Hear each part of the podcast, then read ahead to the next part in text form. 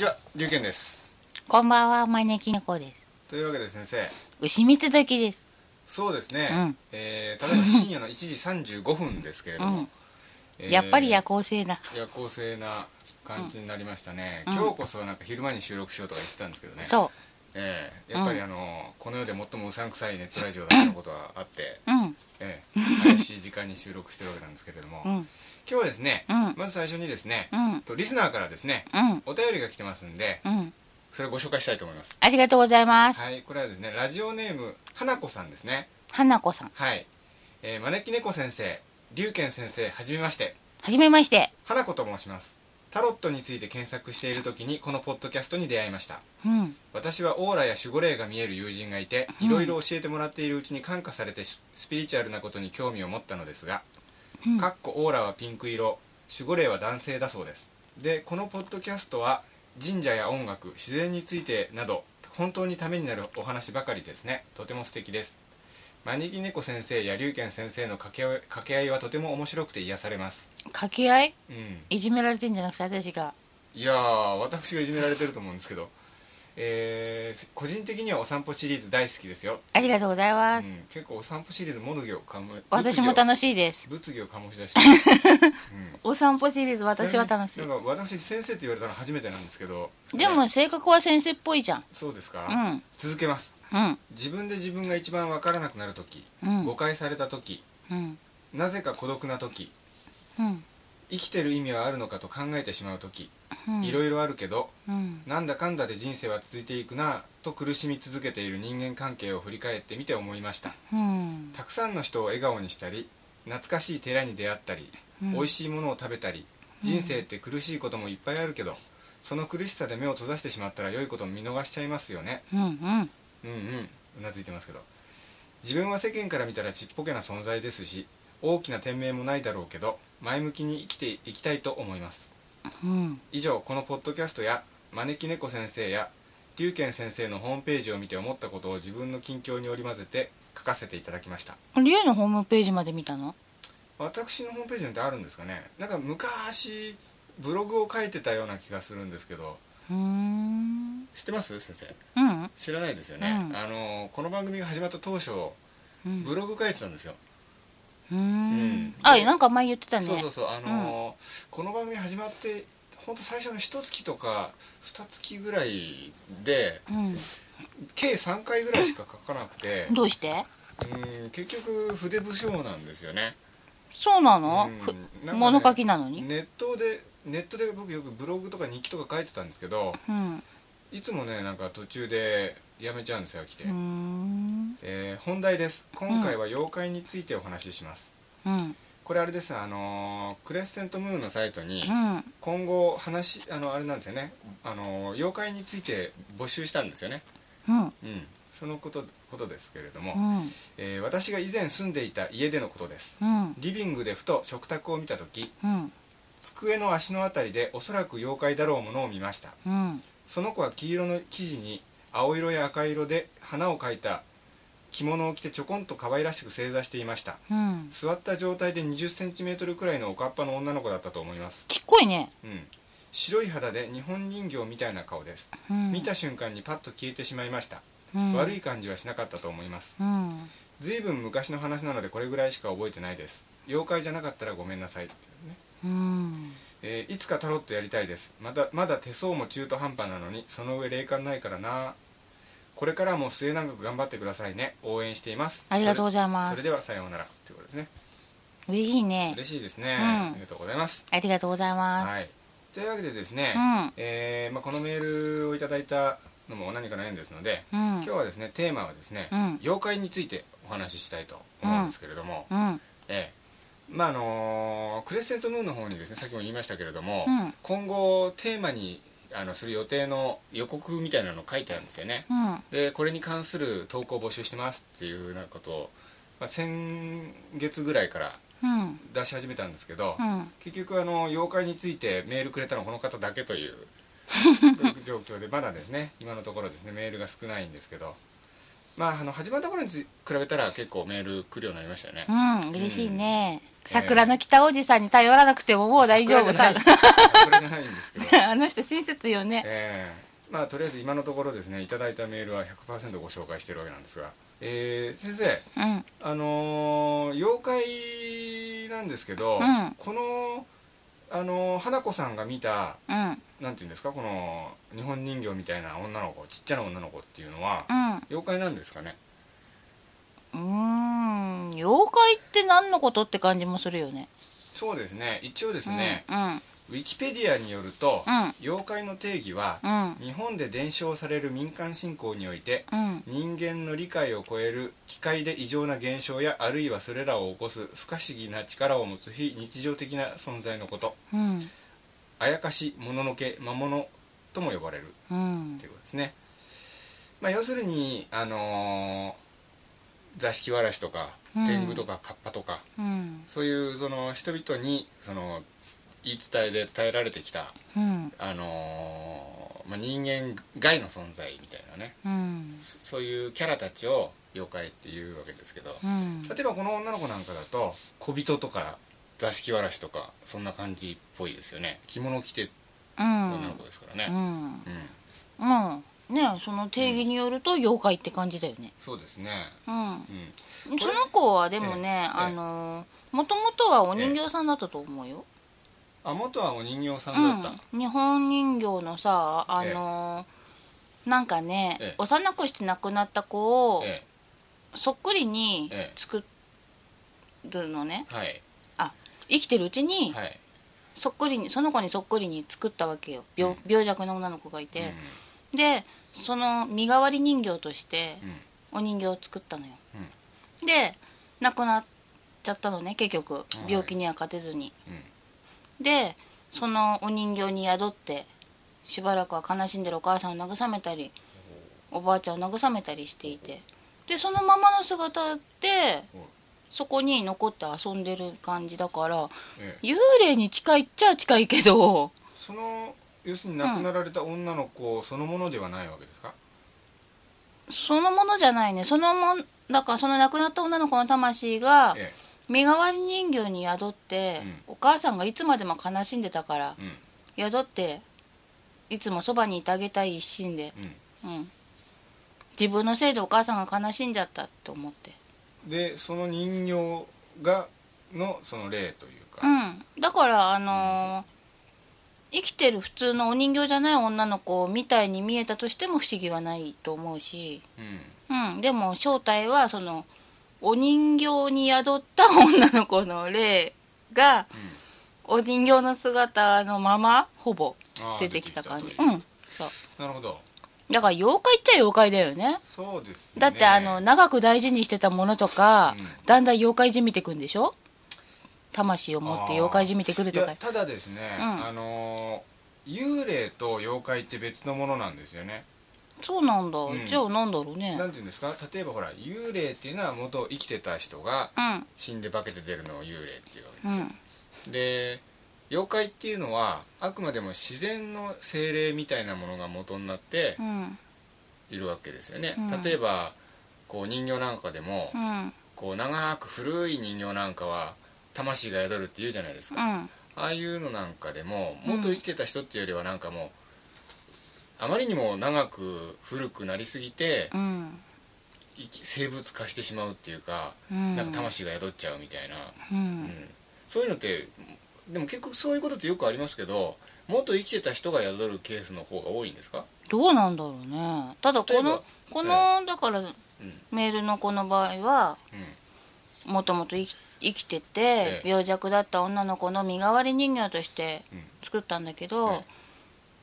そうするとさ、ええ。あの代わりに人形の方が病魔のうん。対象になってうん。くれるっていうなんか信仰みたいのがあったみたいなんだけどうん。で前になんかお話ししてましたよねそういう話題が、何でしたっけ、ひな祭りかなんかじゃないの？ひな祭り。の起こりっていうのはああ何でしたっけ？あの何の回でしたっけ？あの話。忘れちゃったけど、なんかの回で以前お話ししましたよね、うん、で、うん。このね、亡くなっちゃったわけじゃない？残念ながら、えであんまりにもお母さんとかおばあおばあちゃんも生きてたみたいで、ええ。おばあちゃんも泣いていて、ええ。あんまりにもなんかいつまでも悲しんでたもんだからそば、にいてあげたくなっちゃったわけよ、うん。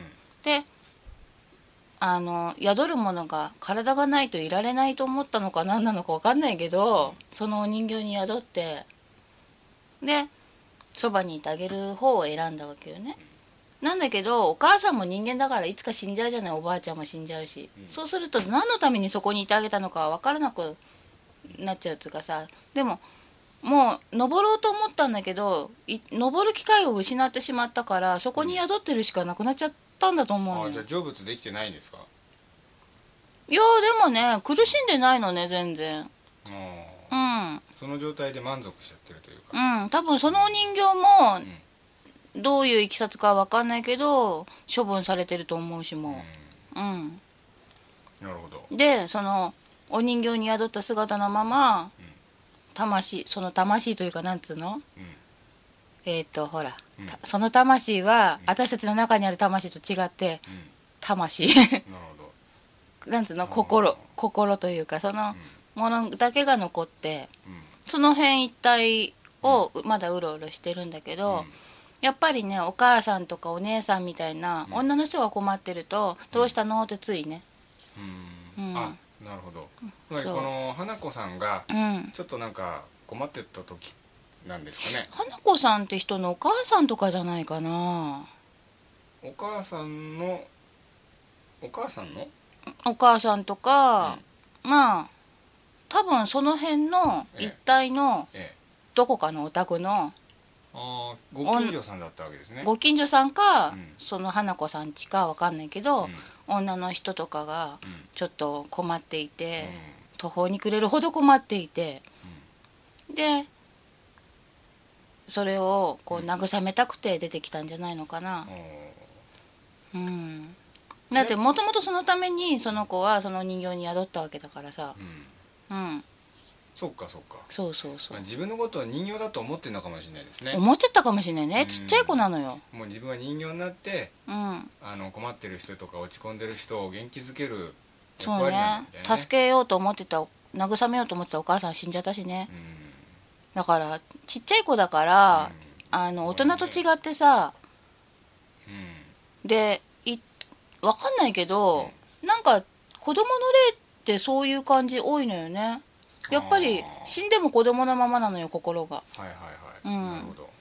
だから大人みたいにそろそろ成仏しなくちゃなとかいう割り切りがうまくできたりとかしなくてうんどうしたらいいのかわかんないみたいな感じなんだけどでもその子は苦しんでないし、まあ、迷ってる感じじゃないですからね、うん、でも妖怪ってそういうのも含めて妖怪なんだろうから 妖怪なんじゃないのかな、そうですね。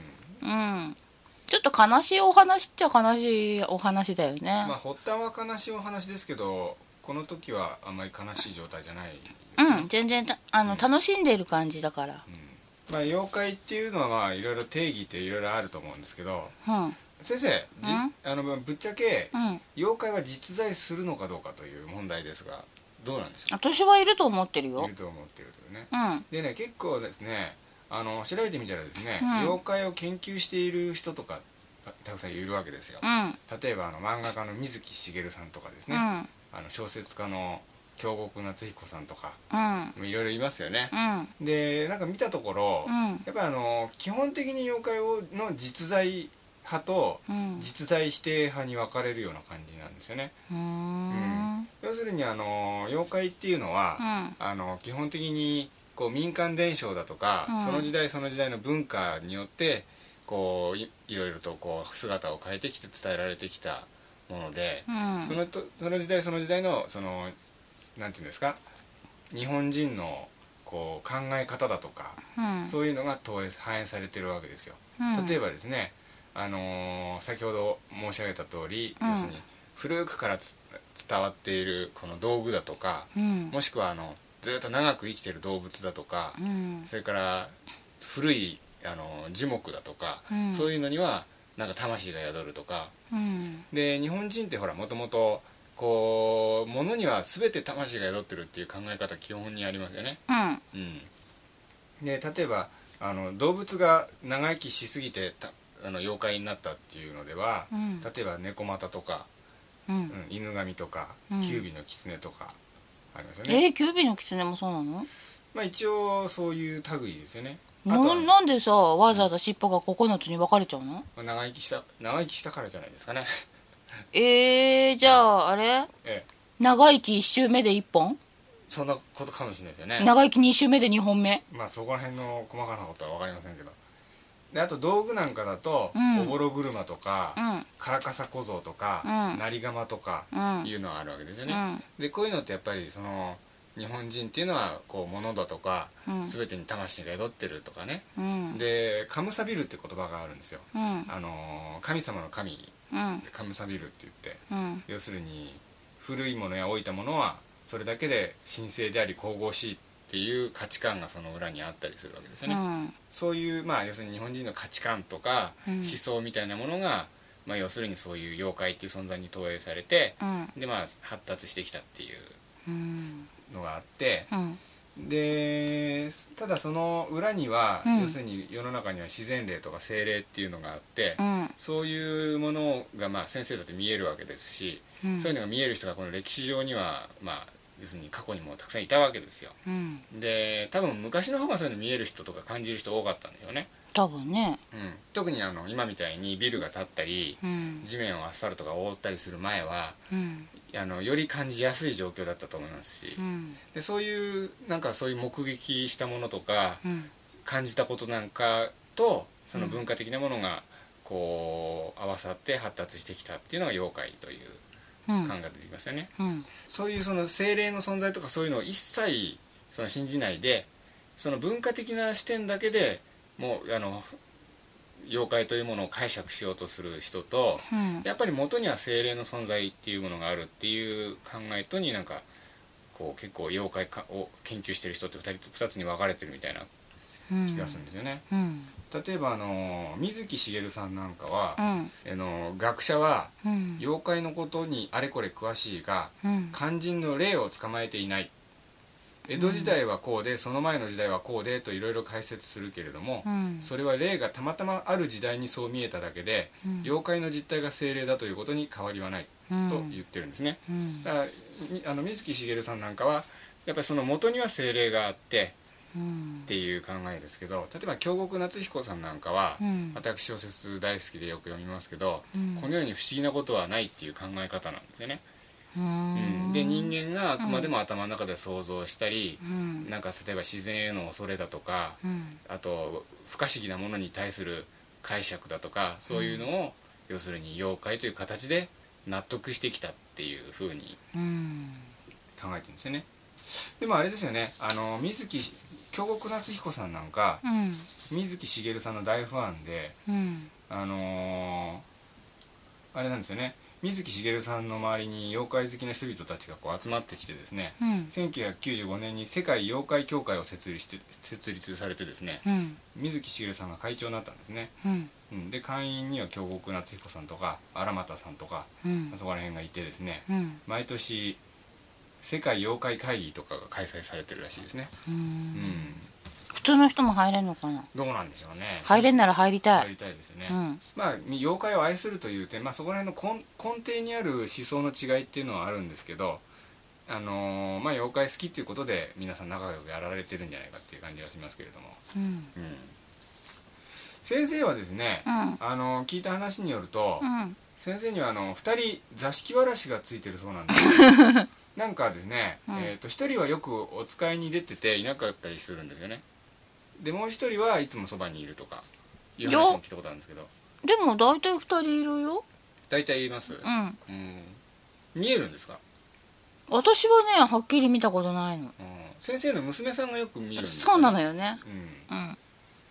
であのこの我々がいるこの事務所なんですけど、うん。ここも我々が越してきた時にすでに1人座敷わらしみたいなのがいたそうですよね、うん。うん。だから今この家には3人いるわけですね。めでたいね。でもなんか貧乏だよね。ええですよね。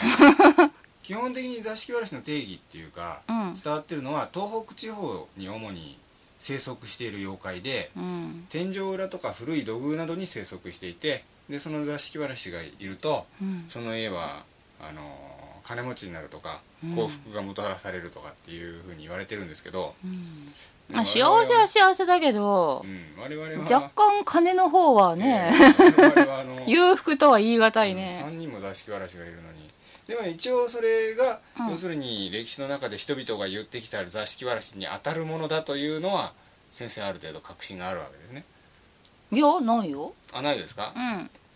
ただうん私がいるのが分かってたのは一人だけで。えでその一人は、ええ。あのなんか小さい頃から私のそばに誰か子供がいるっていう気がしてたの。えはい。で見たことはなかったし、えいつもそう感じるわけでもなかったの。えでだいぶ前に小学生ぐらいの頃から中学生いっぱいぐらいまであ高校生の途中ぐらいまで住んでたお家があったんだけど、え。ちょっと部屋隙間をドアの隙間を開けてねえなんかやってたの。えはい。で私ともう一人いたの部屋にはい。遊びに来てた人がいて、でそのす隙間の向こうは廊下があるんだけどなんかええ。トトトトトって聞こえたの。私たち2人しかいないはずなのに、トトトトトって聞こえてふっと見見たら、であもう一人もふっと見たの、そしたらあーとどのぐらいだろう？このぐらい？1メートルぐらいなのかな？はい。丈のええこの頭のてっぺんのところだけこう束ねてあで下は分かんないの見えなかったからただその頭のてっぺんのこの束ねた頭の部分だけ見えて「何今の誰?」って二人して言ってて。でその家ちょっと怪現象がね何度か起こっててあの子がやってたんだって納得してでその後引っ越したのね。引っ越した先でもその子がいたのだからあれ？私についてきてんのかなって思って。で私その後ちょっと家出少女で ちょっとうちの母親と私は折り合い悪くてはい。何度も家出繰り返してたんだけど行く先々にその子ついてきてるからあ私に座敷わらしついてきてくれてんだって思って。それで一人はいるの分かってたの。えでもう一人はうちの子娘が小さい頃二人してええ「ママ後ろに子供二人いるよ」ってあ言ってんの。あ娘さん2人して。うんどんな子？っつったら2人とも同じこと言ってて。で1人は私が見た子だと思う。分かったんだけど、もう1人が見たことない子だったの、うん。で初めて私には2人ついてたんだって分かったなるほど。のうん。っで今でもたまに見目撃されていると。て言ってるよねうちの子はね。うん。たまにまあなんか言ってますよね。うん、私は1人しかいるのは感じなくて、どっちの子だか分かんないけどあのうちの子供たちに何かある時は騒いで教えてくれるの。ああなるほどね。あの、特に長女の方なんかあそうね。ええ。う上の子がドジだったりとかさ、もうちょっとしたことで、この間交通事故ありましたけどその時も、うん、その時もそうだし。あちなみに私にも高2がついてるんですよね。うん最近いないね。いないですか最近、あれどうしちゃったんですかね。知らないでもさなんかさ、あこの人なんかついてるみたいに思っても、ええいつもそばにいるわけじゃないんだよね。なんか前世からの縁でなんか高2がいるって前にね先生に教えてうもらって、ん。悪い気はしないから。うん。もしかしたら一族にいるのかもよ。一族についてるのかもよ。それでうんどっか具合の悪いところとか逆にさこれから良くしてやろうっていう時にうん。そばにいてうん。家族中をぐるぐる回ってるのかもよ。うん。うん高2っていうぐらいですから角があるんですか？ないよ。あ角はないんですか、うん。でなんで高2な？ん鬼と言われてるもんだと思ったの。なるほどね、うん。まあ高2って昔は単なるその霊あとかあれあれあれ。ほらあのー安倍の生命のはい。刺激してた高2みたいのがいるっていうじゃん、はい。あれってこういうののこと言うんだろうなっていう感じ。ああなるほどなるほど。漢字としか言いようがないんだけど、うん、でも私の見た感じでは角らしい角があるわけではなく、うんちょっとねなんかね背中がちょっと曲がった感じの。はあちょっとセムシのとこみたいに、そうだね。でも小僧みたいなちっちゃい。うん。そういえば先生ですねタイムリーに、うん。つい数日前近所で妖怪を見たって騒いでましたけど。あれ妖怪じゃないかと期待してるんだけど。あれは何ですか？わかんない。どんなのが出たんですか？なんかね、ええ。あの無地なみたいな。前にも放送の時に話したっけ？カカットしたんだどどういうっけでしたっけ？あれあの前にさ、ええ。あのどこのだかわかんないけど子供の頃川の上流の方に行って、あれがカッパみたいの見たことあるっていう。ああ話。そうそうそうなんか言ってましたね。したよねなんかあん時ねはい。あん時もそうだし他の時もそうなんだけどえ、なんか生きてるものの気配がするの動物とかに近いような。はい。で何がいるんだろうと思って向くと、うん。そういう妙なものがあのね生きてるものの気配に近いんだけど、うん生体反応がないんだよね。なんつうの、うん。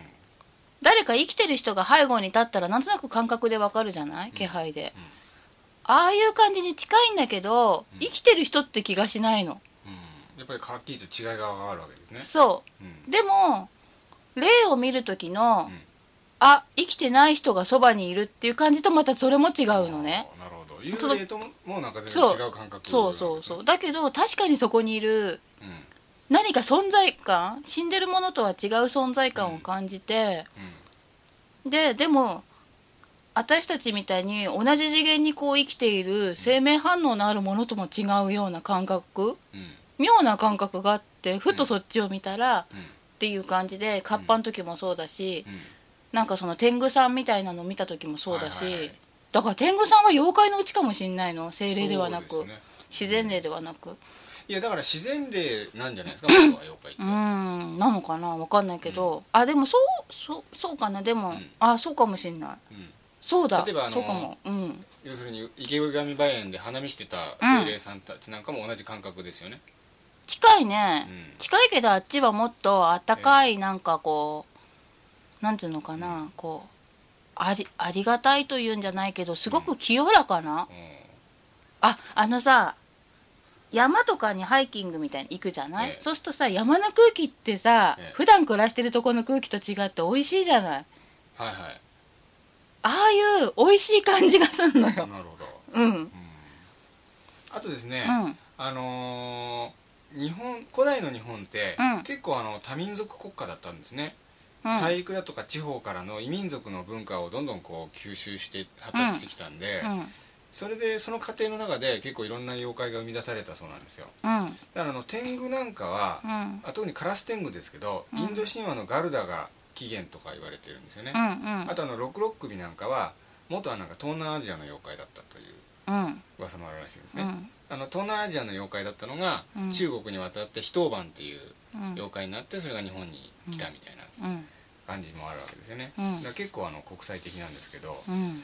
あのー私昔覚えてるのは仙外橋っていう有名な妖怪辞典が中国にあるの知ってます？うんうん。読んだことない。読んだことないですか、うん。あれなんか私好きでよく読み返したものなんですけど、ね、なんか訳されてるらしいんだけど。持ってますよ。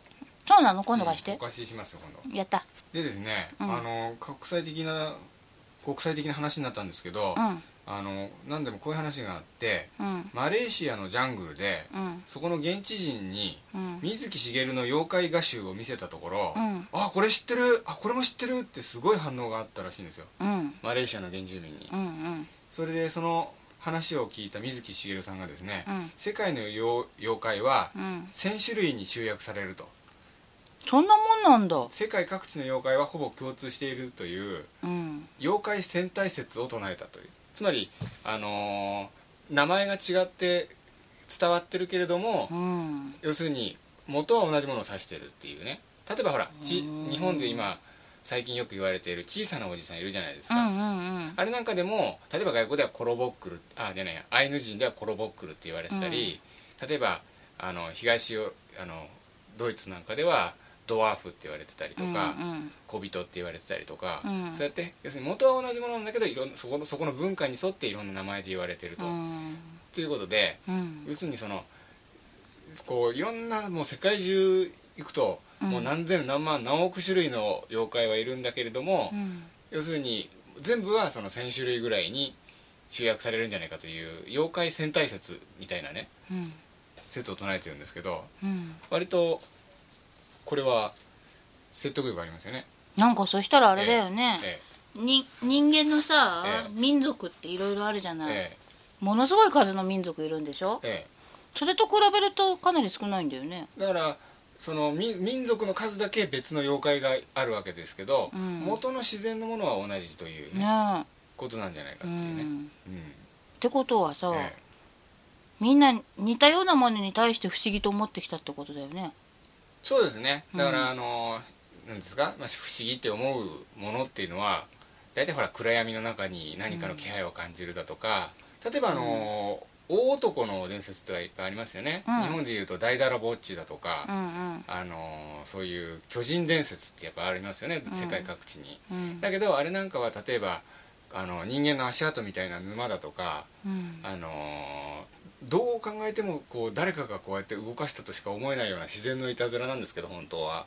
こう、変な形に岩がこう乗っかってたりとか、うん。そういうのを見てあこれは巨人が動かしたに違いないって言って巨人伝説とかできるわけですよね、ううん。ん、だから元の元のたたどった自然の現象とかそれの元になった自然霊のだとかは結局は同じものを指してるみたいな、ねそしたらさ、ええ。そのさあれでしょ？ええ。不思議と思ったことが1,000種類あったってことだよねそうだから線っていうのはあくまでも本当にぴったり線なんじゃなくて要するにそのぐらいの数つまり、まあ、要するに少ないっていう意味ですよね。七不思議どころじゃないね。七不思議って言葉出ましたけど、うん。そういう七不思議で、あのー最近新しく作られた妖怪っていうのもありますよね、うーん。口裂け女とか。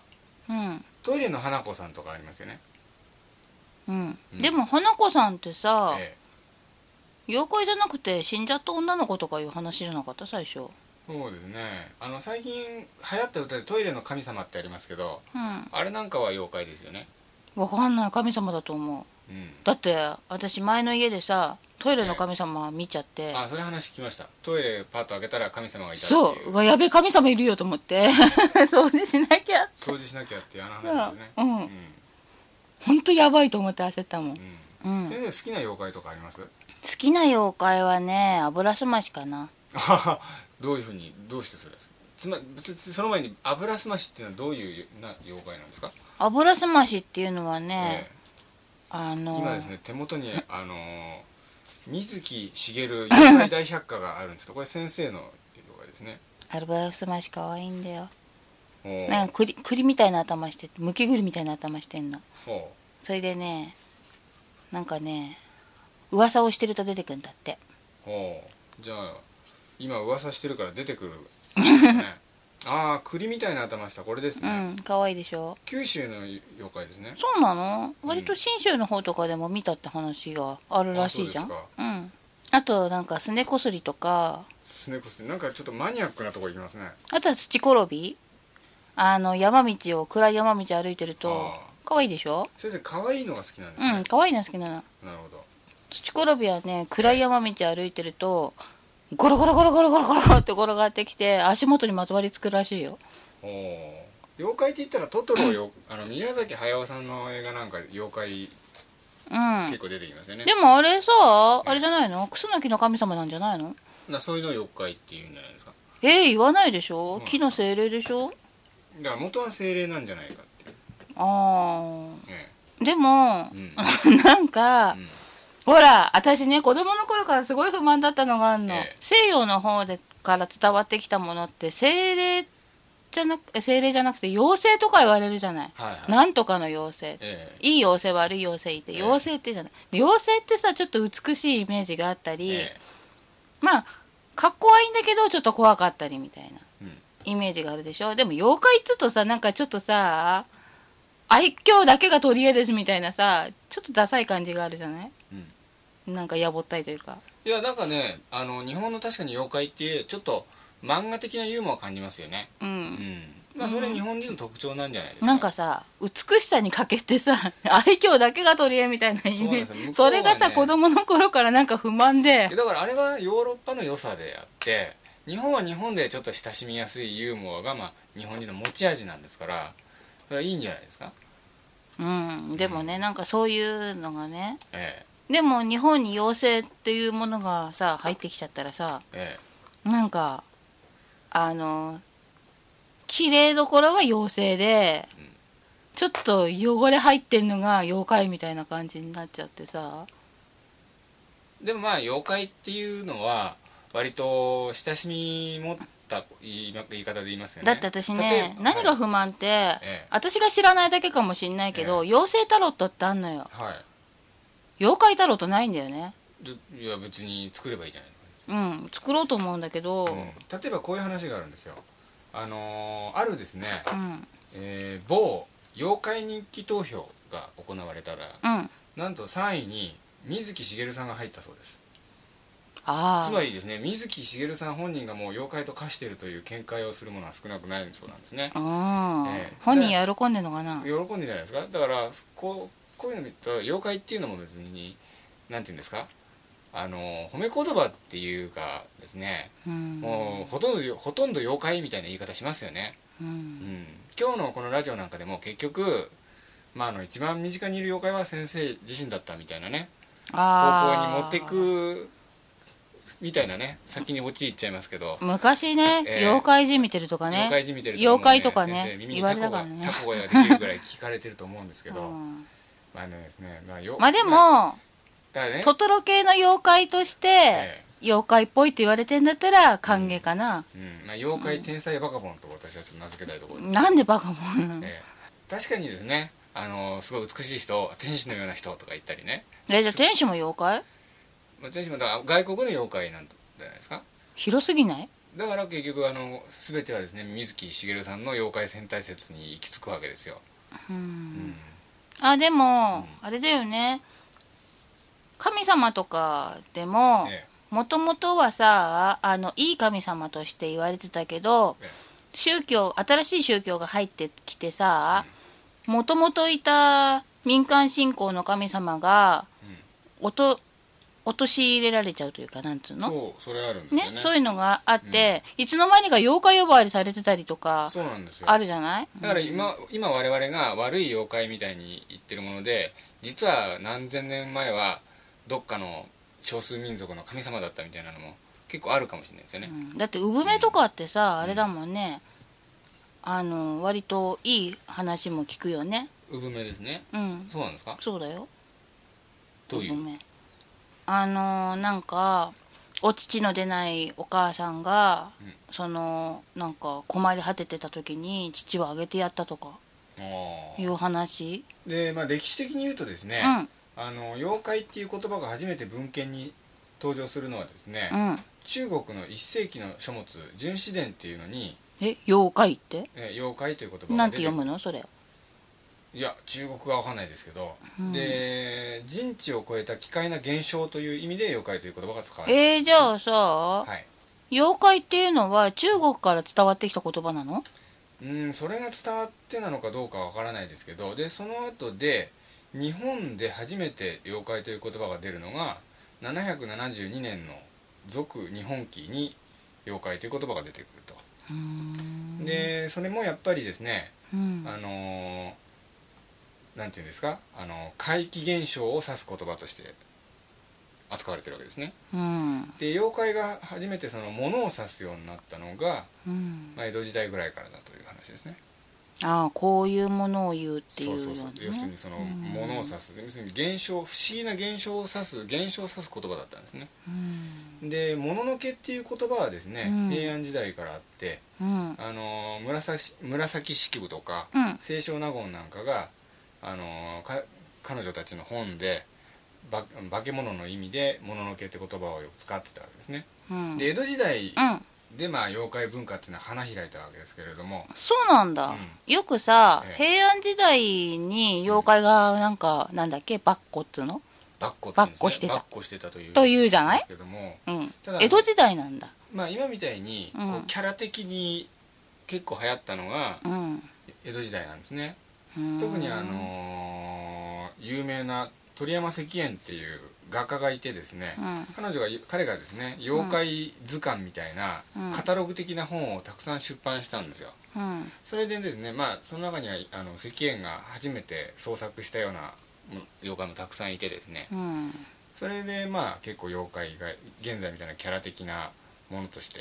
うーんまあ近世に入ってからはですね、うん。妖怪っていう言葉はですねうん。あの民族学とか、うん。そういうものの専門用語だったんですよ。それを一般の人たちが妖怪うん。妖怪っていうように使うようになったのは水木しげるさんの漫画の功績というふうに。へえ水木しげるさんは偉大だの。そうですね、うん。水木しげるさんはやっぱり妖怪を広める使命を持って生まれてきたんですかね。どうなんだろうね、妖怪ってわけではないと思うけどうん。目に見えないものを見る力がある人だと思うのよね。おう霊感があるわけではない、のわけではなくてあのーなんだろう。感覚的なものを感覚そのままつかめる人っつうかさ。おううんそうですか。最近あの NHK のドラマで「ゲゲゲの女房」ってやってますよね、うんうんうん。あれ結構ねあの最初面白くてよく見てたんですけど。え私今でも時々ついてると見るよ。あそうですか、うん。いや今私も今見てるんですけどなんかうん。最初の頃ほどは面白くないっていうか、あれそうだですよね。見逃したよこの間。うん、水木しげるさんって面白い人でうん。この間もドラマで言ってましたけど、扱うん。まあ、そのそのあそこそこの部分扱ってましたけど、うん。80年代初頭初期ぐらいにうん。低迷期に陥ったんですよね水木しげるさんって。う。ん。で本人も妖怪なんて癒しないんだって言う言うほどの言い出すほどの落ち込みようだったんです。広いね。ううん。ん妖怪なんていないんだよなんていうぐらいちょっと落ち込んでたことがあって、うん。よっぽど拗ねちゃったんだ。そよっあの人気がなくなっちゃって、うん。そしたらですね、うん。水木しげるさんの次女がうん。修学旅行に行って、うん。妖怪の黙々連を目撃したって報告したところ、うん。喜んで立ち直ったっていうわかるわかる、るわかる。うん。うん。まあ、ちなみに黙々連っていうのは、うん。あの障子に無数の目が浮かび上がってる状態でこれもなんか江戸時代の鳥山石燕の創作らしいんですね。いやでもね実際にそんな感じって見たことあるよ。あ本当ですか、うん。壁に目あり。そうそう壁に耳あり障子に目あり。って言うでしょ？壁に目あり障子に目あり。これは笑い話かもしんないんだけど、ええ。私自身はすごい怖い体験だったんだけど、ええ。あるはい。親戚の旧家のえ昔からのお家にええ。お泊まりすることになったのね、で子供たちはこっちで寝なみたいな感じで、うん子供同士でで親はなんかどっかでうん。別の部屋でさ、ん。夜の宴会みたいにやってたんだけど、うん。私と親戚の子はその部屋に泊まって、寝たいのに眠れなかったのよ。うん。ふっと見たら、うん。壁んとこに耳がこうあんの。でおピコピコピコってそれが動くの。私とその親戚の子がちょっと怖い話をしてたの、うん。私はそういうの怖くて嫌だったんだけどその親戚の子がそういうの大好きで、で田舎だから真っ暗だしさ、月明かりしか入ってこないような部屋なの、もう喜んでその子は怖い話始めちゃって、で私は聞くの怖いから耳を塞ぎながらでも聞こえちゃって、でキャーキャー言ってたんだけど、ええふっと見たらその時にはい。壁から耳がピコッと生えてんの。それが聞き耳を耳聞き耳を立てるってこういう感じなのかなと思うようにピコピコピコって動くのよ。こうダンボの耳みたいにこう、はい。で耳の大きさはえっ、ー、とね私の子供の頃の手のひらぐらいだからまあこんな感じ、はいこれどのぐらい？え1 0ンチくらい？1 0ンチいかないぐらい？えうん。結構でかいでしょ？耳にしちゃそうね。その耳がピコピコピコって動くの。はいでその前に壁に耳あり障子に目ありって言うんだよみたいなことをなんか聞いてたからうん。それですごい想像しちゃって怖かったのね、うん。でそれをそのまま見てしまったんだと思ったの。え。で壁に耳ありって本当だったんだって思って、でものすごい怖くなってってことは障子にも目があるのかなと思ってバッて見たらえブワーって目が。本当ですか？うわーと思って。それは何なんですかね？何なんだろうね、ええ。でもその壁に耳あり障子に目ありの話を聞いたのはええ。だいぶ前で、えその時に勝手に怖い想像をしただけで、でどこで誰が見てるか分かんないしどこで誰が話を聞いてるか分かんないんだよっていう教えなわけじゃん。えうん。それを私は勝手に勘違いして怖いことだと思ってたの、そんなのすっかり忘れてた頃だからそのせいでそんなの見たとは思えないんだけど、うん、だから障子にブワーッと目があるっていうのは本当に見たことあるよ。なるほどうねん。いや実体験出ましたね出ましたね。だから創作っていうのがうん。本当に創作なのかっていう感じが。鳥山石燕もそういうの見える人だったんじゃないですか？分かんない。だけどほらね？の先生名前を見てわかんないですよ。ある程度。こういう名前ですけど鳥山石燕えだってこれペンネームでしょ？あペンネームだとわかんないですか？ペンネームの時っていうのはええ。その人柄になりきるじゃない。だからそののペンネームを使ってる時のその人は見えるけど。ペンネームを使ってる時のこの方はどうなんですか？いや割と理知的な人だよねああじゃあ妖怪を特に信じて書いてるわけではない、いや面白がって書いてるけども、あのどう書いたら読み手が面白いと思うかとか興味を引くかとかそういう方向にもちゃんと頭が働いてるような人でえであまりに嘘くさくっちゃ面白くないしってんでちょっと脚色も加えたりとか。リアリティが大事というね、そうね、だからあんまりに不思議すぎることは、もうちょっと現実味のある感じにしてみたりうやむやにしてみたりっていうのはあったかも、うん。うん。そうですか。うんあそうだ。三国志とかでさ、ええ。実際のよ呼び名っていうか本名と呼び名が違う場合は、うん。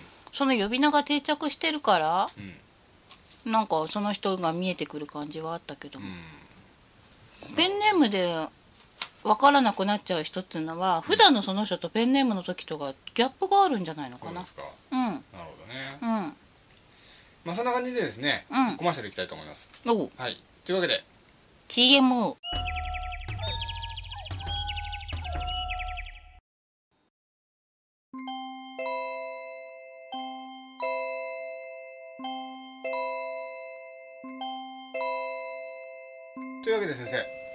今日は妖怪について話したんですけどまとまってる？なんか話足りない感じですよね。そうかなね、うん。これさえ必要ないとこカットしちゃったらさええ。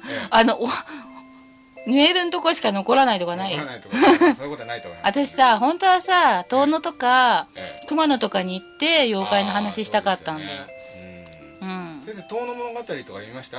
あの柳田国男さんの。うん。ちょこっと。どうでした？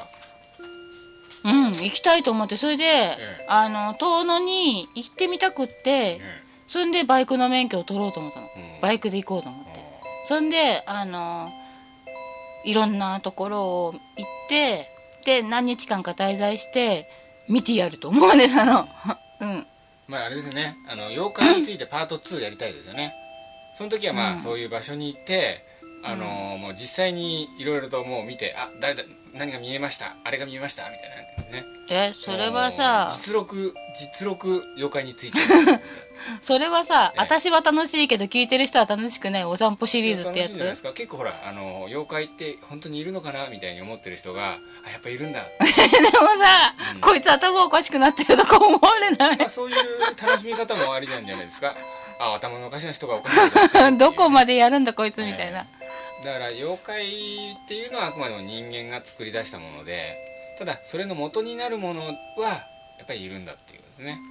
まあうんいろんなか形というかさ、表現のものがいるんじゃない？だから。水木しげるさんの妖怪戦隊説に全て、京極夏彦さんの言う、えそう考えれば納得がいくからっていう説もありだと思うしえうん。水木しげるさんもそう言ってるじゃない？言ってるんだけどでもその元になるのは精霊だって言ってるんですよねうん、やっぱりなんかそういうことを起こしてしまう妖怪がいるからこんなことになっちゃったみたいな。うん。